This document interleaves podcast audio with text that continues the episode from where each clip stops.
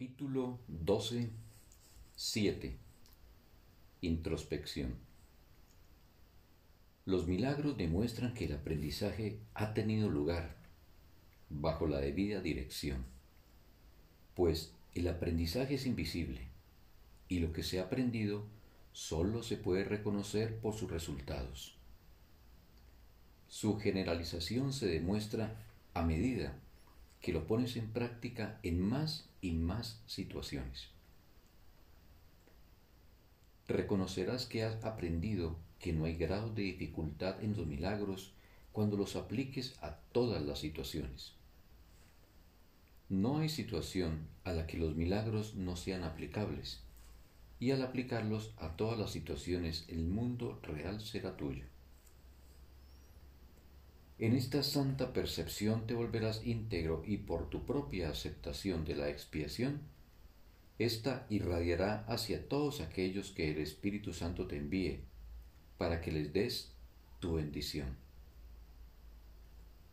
La bendición de Dios mora en todos sus hijos, y en tu bendición de ellos radica la bendición que Dios te da a ti.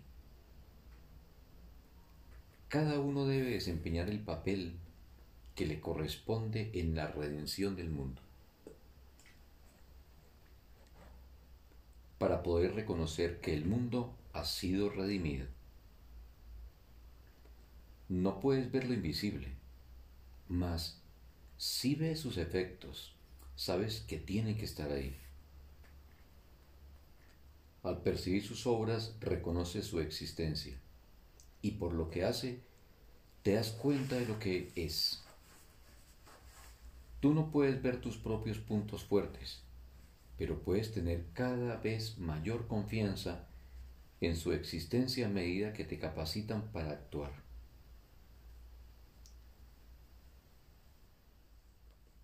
Y los resultados de tus acciones tú los puedes ver.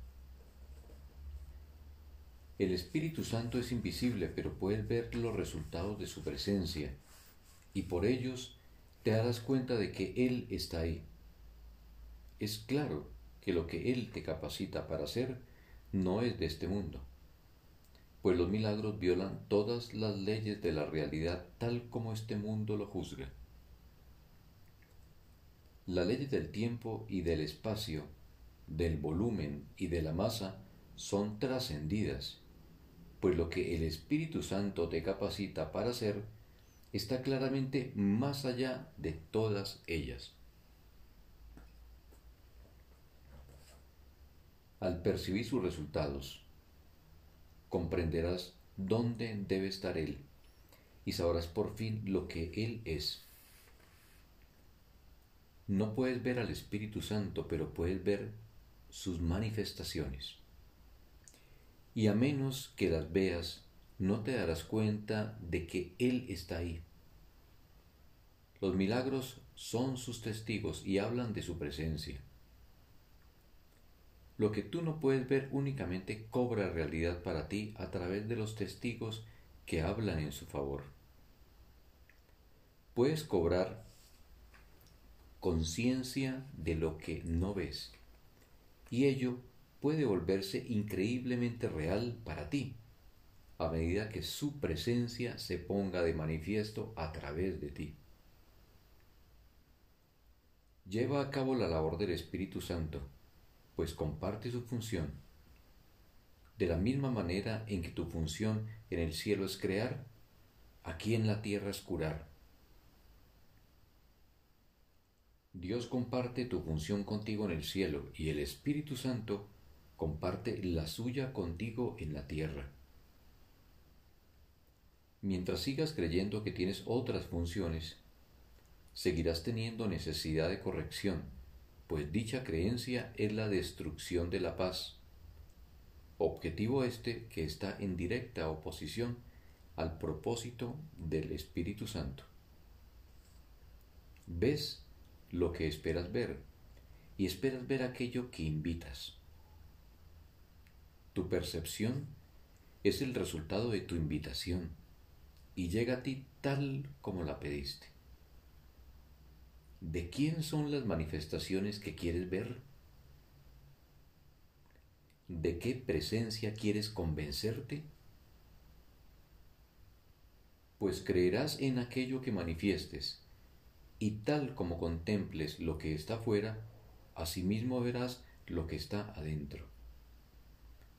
En tu mente hay dos maneras de contemplar el mundo y tu percepción reflejará el asesoramiento que hayas elegido.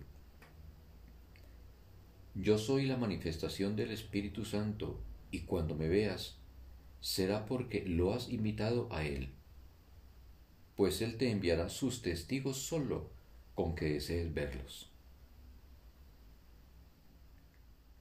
Nunca te olvides de que siempre ves lo que buscas, pues lo que buscas lo encontrarás. El ego encuentra lo que busca y nada más. No encuentra amor porque no es eso lo que busca.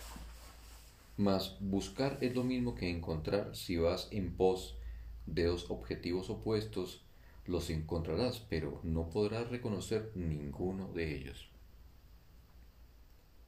Creerás que los dos son lo mismo, porque deseas alcanzar los dos. La mente siempre busca su propia integración, mas si está dividida y quiere conservar la división, seguirá creyendo que solo tiene un objetivo haciendo que parezca uno solo. Dije anteriormente que lo que proyectas o extiendes depende de ti, pero tienes que hacer una u otra cosa, ya que ello es una ley de la mente. Y antes de mirar afuera tienes que mirar adentro. Al mirar adentro, eliges al guía cuya visión deseas compartir. Y luego miras afuera y contemplas sus testigos. Por eso es por lo que siempre encuentras lo que buscas. Lo que desees para ti es lo que manifestarás y lo aceptarás del mundo porque al desearlo, lo ubicaste en él. Cuando crees que estás proyectando lo que no deseas, es porque todavía lo deseas. Esto conduce directamente a la disociación, puesto que representa la aceptación de dos objetivos, cada uno de los cuales se percibe en un lugar diferente y separado del otro, porque existe que fueran diferentes. La mente ve entonces un mundo dividido, fuera de sí misma, pero no dentro de ella. Esto le da una ilusión de integridad y le permite creer que está yendo en pos de un solo objetivo. Sin embargo, mientras sigas percibiendo un mundo dividido, no habrás sanado. Pues haber sanado es ir en pos de un solo objetivo, al haber aceptado uno solo y no desear más que uno solo. Cuando lo único que deseas sea amor, no verás nada más. La naturaleza contradictoria de los testigos que percibes es sencillamente el reflejo de tus invitaciones conflictivas. Has mirado en tu mente y has aceptado que en ella hay oposición al haberla buscado allí. Mas no creas entonces que los testigos de la oposición son verdaderos, ya que ellos solo dan testimonio de tu decisión acerca de la realidad y te devuelven los mensajes que tú les diste. El amor, asimismo, se reconoce por sus mensajeros. Si manifiestas amor, sus mensajeros vendrán a ti porque los invitaste. El poder de la decisión es la única libertad que te queda como prisionero de este mundo. Puedes decidir ver el mundo correctamente.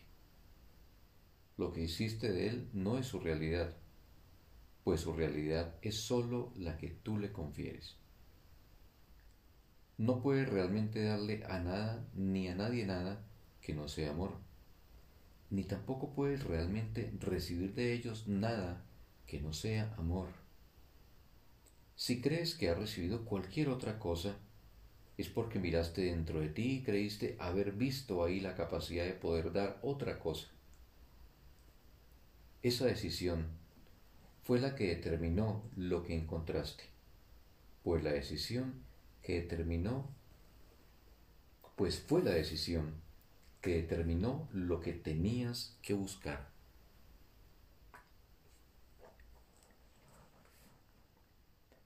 Tienes miedo de mí, porque miraste dentro de ti, y lo que viste te dio miedo. Pero lo que viste no pudo haber sido la realidad, pues la realidad de tu mente es lo más bello de todas las creaciones de Dios. Puesto que procede únicamente de Dios, su poder y grandeza sólo habrían podido brindarte paz, si realmente la hubieses contemplado. Si tienes miedos porque viste algo que no estaba allí, sin embargo, en ese mismo lugar pudiste haberme visto a mí y a todos tus hermanos, en la perfecta seguridad de la mente que nos creó a todos.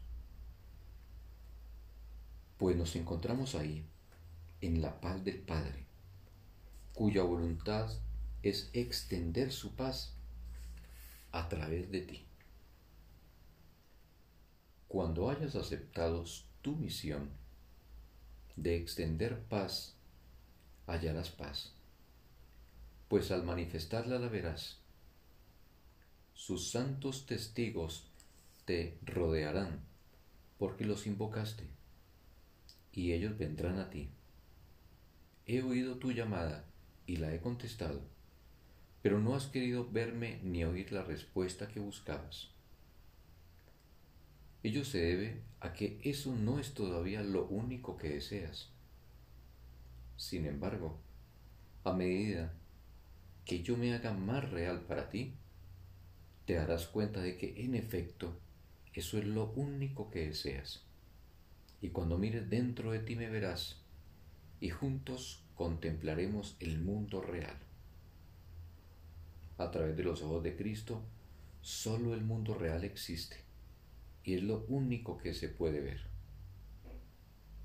Tu decisión determinará lo que veas y lo que veas dará testimonio de tu decisión.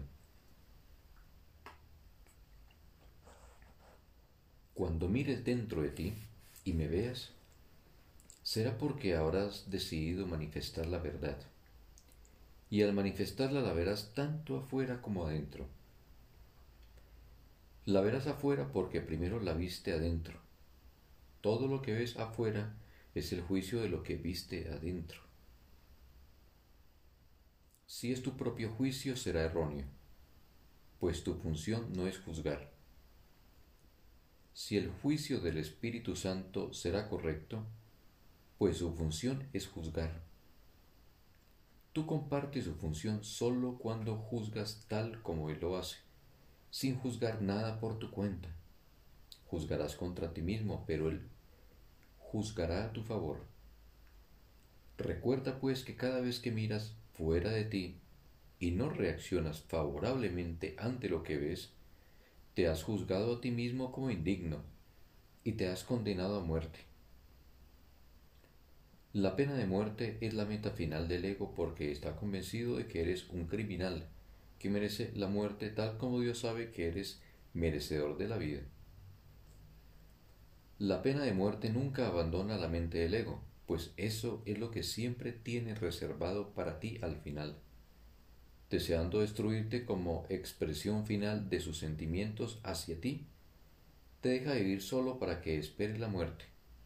Te atormentará mientras vivas, pero su odio no quedará saciado hasta que mueras, pues tu destrucción es el único fin que anhela y el único fin que le dejará satisfecho. El ego no traiciona a Dios, a quien es imposible traicionar, pero te traiciona a ti, que crees que has traicionado a tu Padre. Por eso es por lo que la erradicación de la culpabilidad es un aspecto esencial de las enseñanzas del Espíritu Santo, pues mientras te sientes culpable estarás escuchando la voz del ego, la cual te dice que has traicionado a Dios y que por lo tanto mereces la muerte. Pensarás que la muerte procede de Dios y no del ego, porque al confundirte a ti mismo con el ego, creerás que deseas la muerte, y de lo que deseas Dios no te puede salvar. Cuando te sientas tentado de sucumbir ante el deseo de la muerte, recuerda que yo no morí. Te darás cuenta de que esto es cierto cuando mires dentro de ti y me veas. ¿Cómo iba yo a haber superado la muerte para mí solo? ¿Y cómo iba a haberme dado el Padre vida eterna a mí, a no ser que también te la hubiese dado a ti? Cuando aprendas a ponerme de manifiesto jamás verás la muerte, pues habrás contemplado lo inmortal en ti mismo, y así, al contemplar un mundo que no puede morir, solo verás lo eterno. Fin del texto. Un bello día para todos.